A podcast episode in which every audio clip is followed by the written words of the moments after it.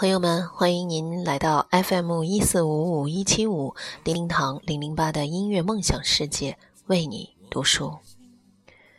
我们现在来分享来自陆之基的一篇：从今天起，做一个高冷的人。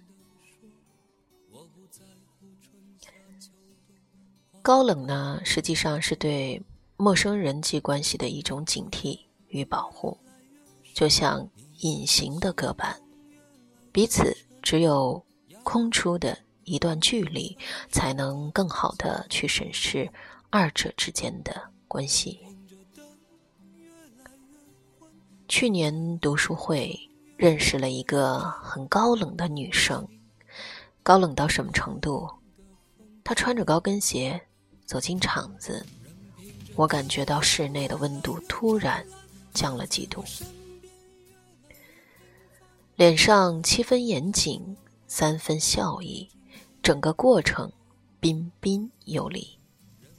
他一般不开口说话，一开口说话便是轻声细语。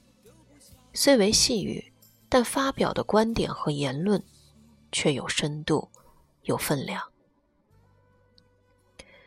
多用术语形容概念。多用前人的观点辅助自己的观点，内容递进，逻辑清晰且贯通。观点的结构呢，又布置得非常严密。大约三分钟的发言时间，他点到为止，也并不多说。主持人负责串场，一般要讲两个没皮没脸的段子，引到台下的众人哄笑。然而他的表情。并无太多的变化，难得笑了一次，也是尤为克制的，最多嘴角稍稍的扬起，露出浅笑。结束之后，读书会的组织者老杨留了下来，我作为策划者也留了下来。照例，我和老杨需要策划选题，并讨论出下一期的读本和互动的形式。那个高冷的女生，她也留了下来，因为她是老杨的朋友。后来三个人在现场逐渐的聊开，人和人聊天嘛，就是这样，越聊越开。老杨向我介绍他，说这女生怎么厉害，怎么厉害的，高中就出过书，会拉小提琴，现在在申请美国的藤校。老杨夸她，越夸越起劲儿，根本停不下来。而那女生听不下去，让他打住。说实话，刚开始和他聊天，感觉他很冷，你甚至捕捉不到他的任何情绪点。和高冷的人说话，就像和一根刚拿出冰箱的雪糕在说话，硬邦邦的，透心凉。和他聊了十来分钟，一切对话显得合情合理，中规中矩。你向他抛出一个问题，他总会给出一个漂亮的的解答。你和他之间好像隔着一块隐形的盾牌。后来一起出去吃饭的时候，三个人聊得越来越随意了。他举手投足也没有那么官方，笑容也逐渐打开，不再显得那么克制。老杨说：“今天都没见到他怎么笑。”他说：“他其实最近。”在矫正牙齿，戴着牙箍呢，没敢怎么笑。吃完饭，三个人一起离开饭馆，出门右拐的街道上有两个乞丐。我和老杨因为见得太多，也没想着掏钱施舍。而那个高冷的女生掏钱丢到他们碗里，还去便利店给乞丐买了六个肉包子。那一天的最后，和那女生道别，他终于说了句人话。今天穿高跟鞋，累死老娘了。我一直认为人际交往里高冷一点没什么不好。首先，高冷至少可以保证在社交场合上的得体，降低失误率。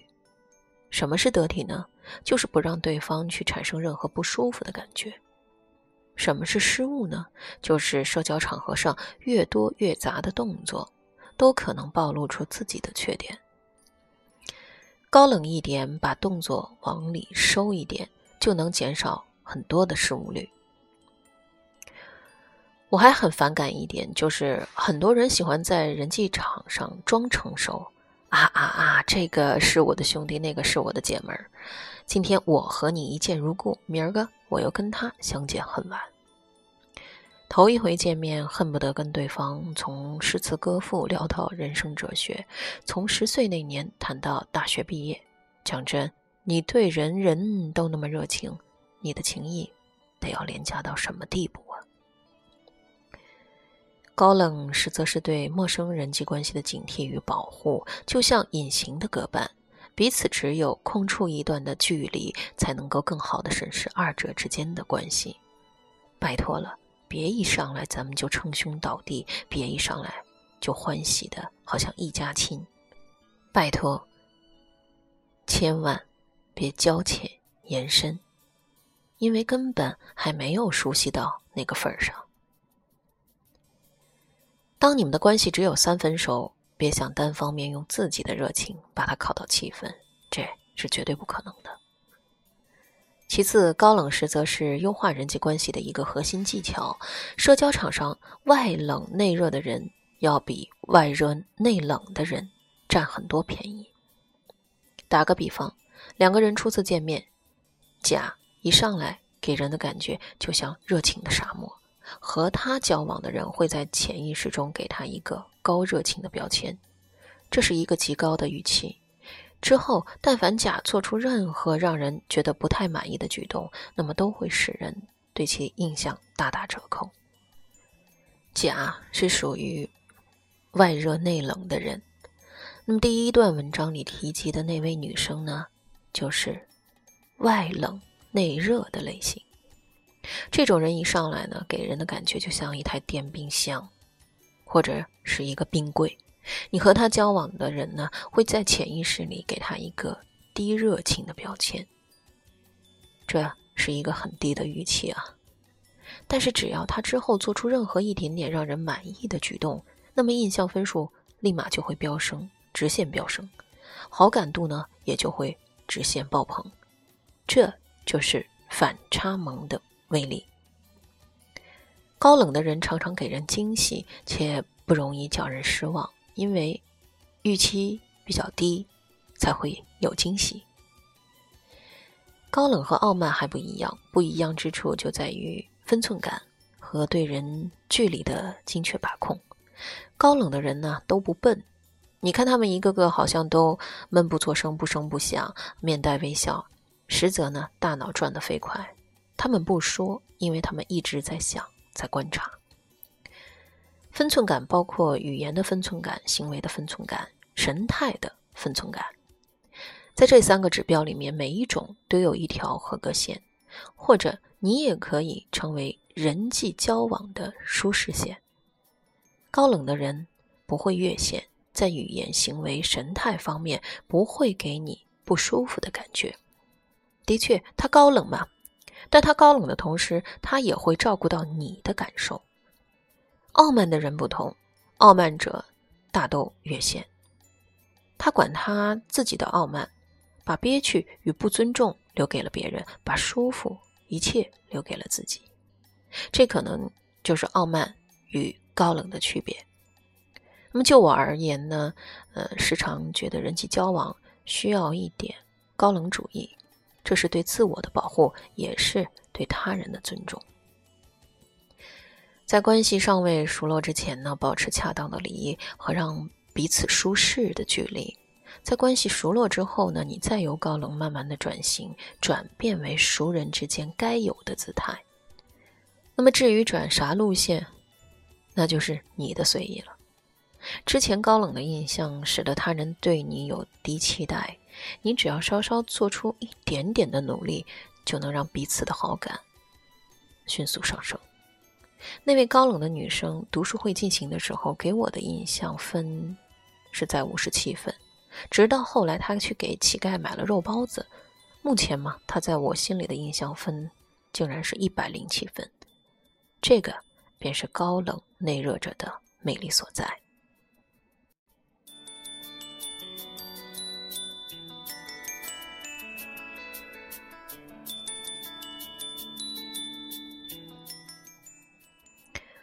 没错了。呃，丁丁堂个人也觉得，人和人之间的一种交往呢，应该是由由浅入深、由低到高的这样的一个方式，慢慢的去适应、去了解。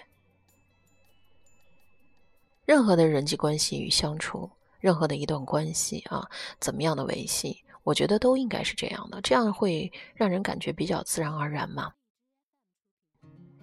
就好像咱们老话说的“日久见人心”。如果一个人一上来就可以跟你大大咧咧咧的，啊，海阔天空的，没头没脑的，各各个层面他都能能给你聊出来，我相信这样的人你也不太能受得了。你会觉得他像一个演员，他在跟你表演。然后结束了你们的对话之后，你再回过神来再去想的时候，你觉得这个人。它的主题是什么？你找不到，甚至于你不知道他跟你说了一通几个小时之后，我对他了解多少，我也不知道。这种夸夸其谈呢，反而在人与人的交往中会形成非常不好的影响，或者是负面影响。实际上，我们不建议这样。当然，我承认我遇到过有一些人呢，他。跟人会自来熟，这样第一第一次见面呢，就会感觉好像老朋友那样。实际上，这也不见得是一种不好。但是如果啊口若悬河、满嘴跑火车这种夸夸其谈，那就不太好了。因为你不知道跟你刚刚开始认识、打交道的人他是什么样的性格。没错，可能是因为你会有因为面对陌生人的一种紧张或者情绪情绪感。紧张的情绪感会促使你啊不想冷场，你希望这个场面能够比较融洽。对，这是你好的一个期望，你单方面的一个期望。不冷场有很多种办法，并不是说你一定要夸夸其谈这个样子啊，天南海北的跟别人扯一通。如假如说对方是一个啊稍微比较有个性的人，或者稍微比较懂得。自我保护的人，他可能并不并不见得喜欢你这样的一种方式。你可以由浅入深的去跟他聊一些啊家长里短或者是很侧面的，嗯，好像嗯打招呼似的这这种方式去跟他聊天，慢慢的慢慢的去让别人适应你。我觉得可能这种方式是更好的，就跟我们今天这篇文章分享的中心思想是一样的。我们应该用。啊，最自然的方式，别人能够接受我们的方式，去跟人家沟通、联络、相处。切记，在一个刚刚相识的一个这种关系里面，口若悬河或者夸夸其谈，因为我们要衡量对方的年纪啊，对方的这种社会角色各个方面。在你完全不了解的情况下，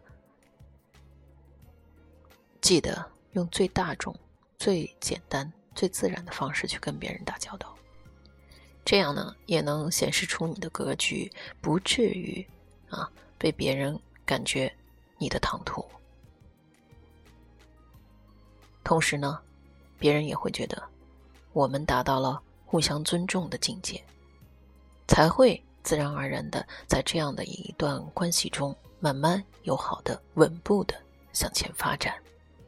嗯，我们今天分享的就是这样一篇来跟心理学有关的一个文章啊。嗯，实际上提醒大家，在任何的社会交往中，适时的高冷，反而是健康和良性的。好吧，让我们一起。学做一个尽量高冷的人，有自己的个性，尊重自己，尊重他人。感谢您收听我的节目，FM 一四五五一七五，叮叮堂零零八的音乐梦想世界，为你读书，时刻期待你的到来。我们下集再会。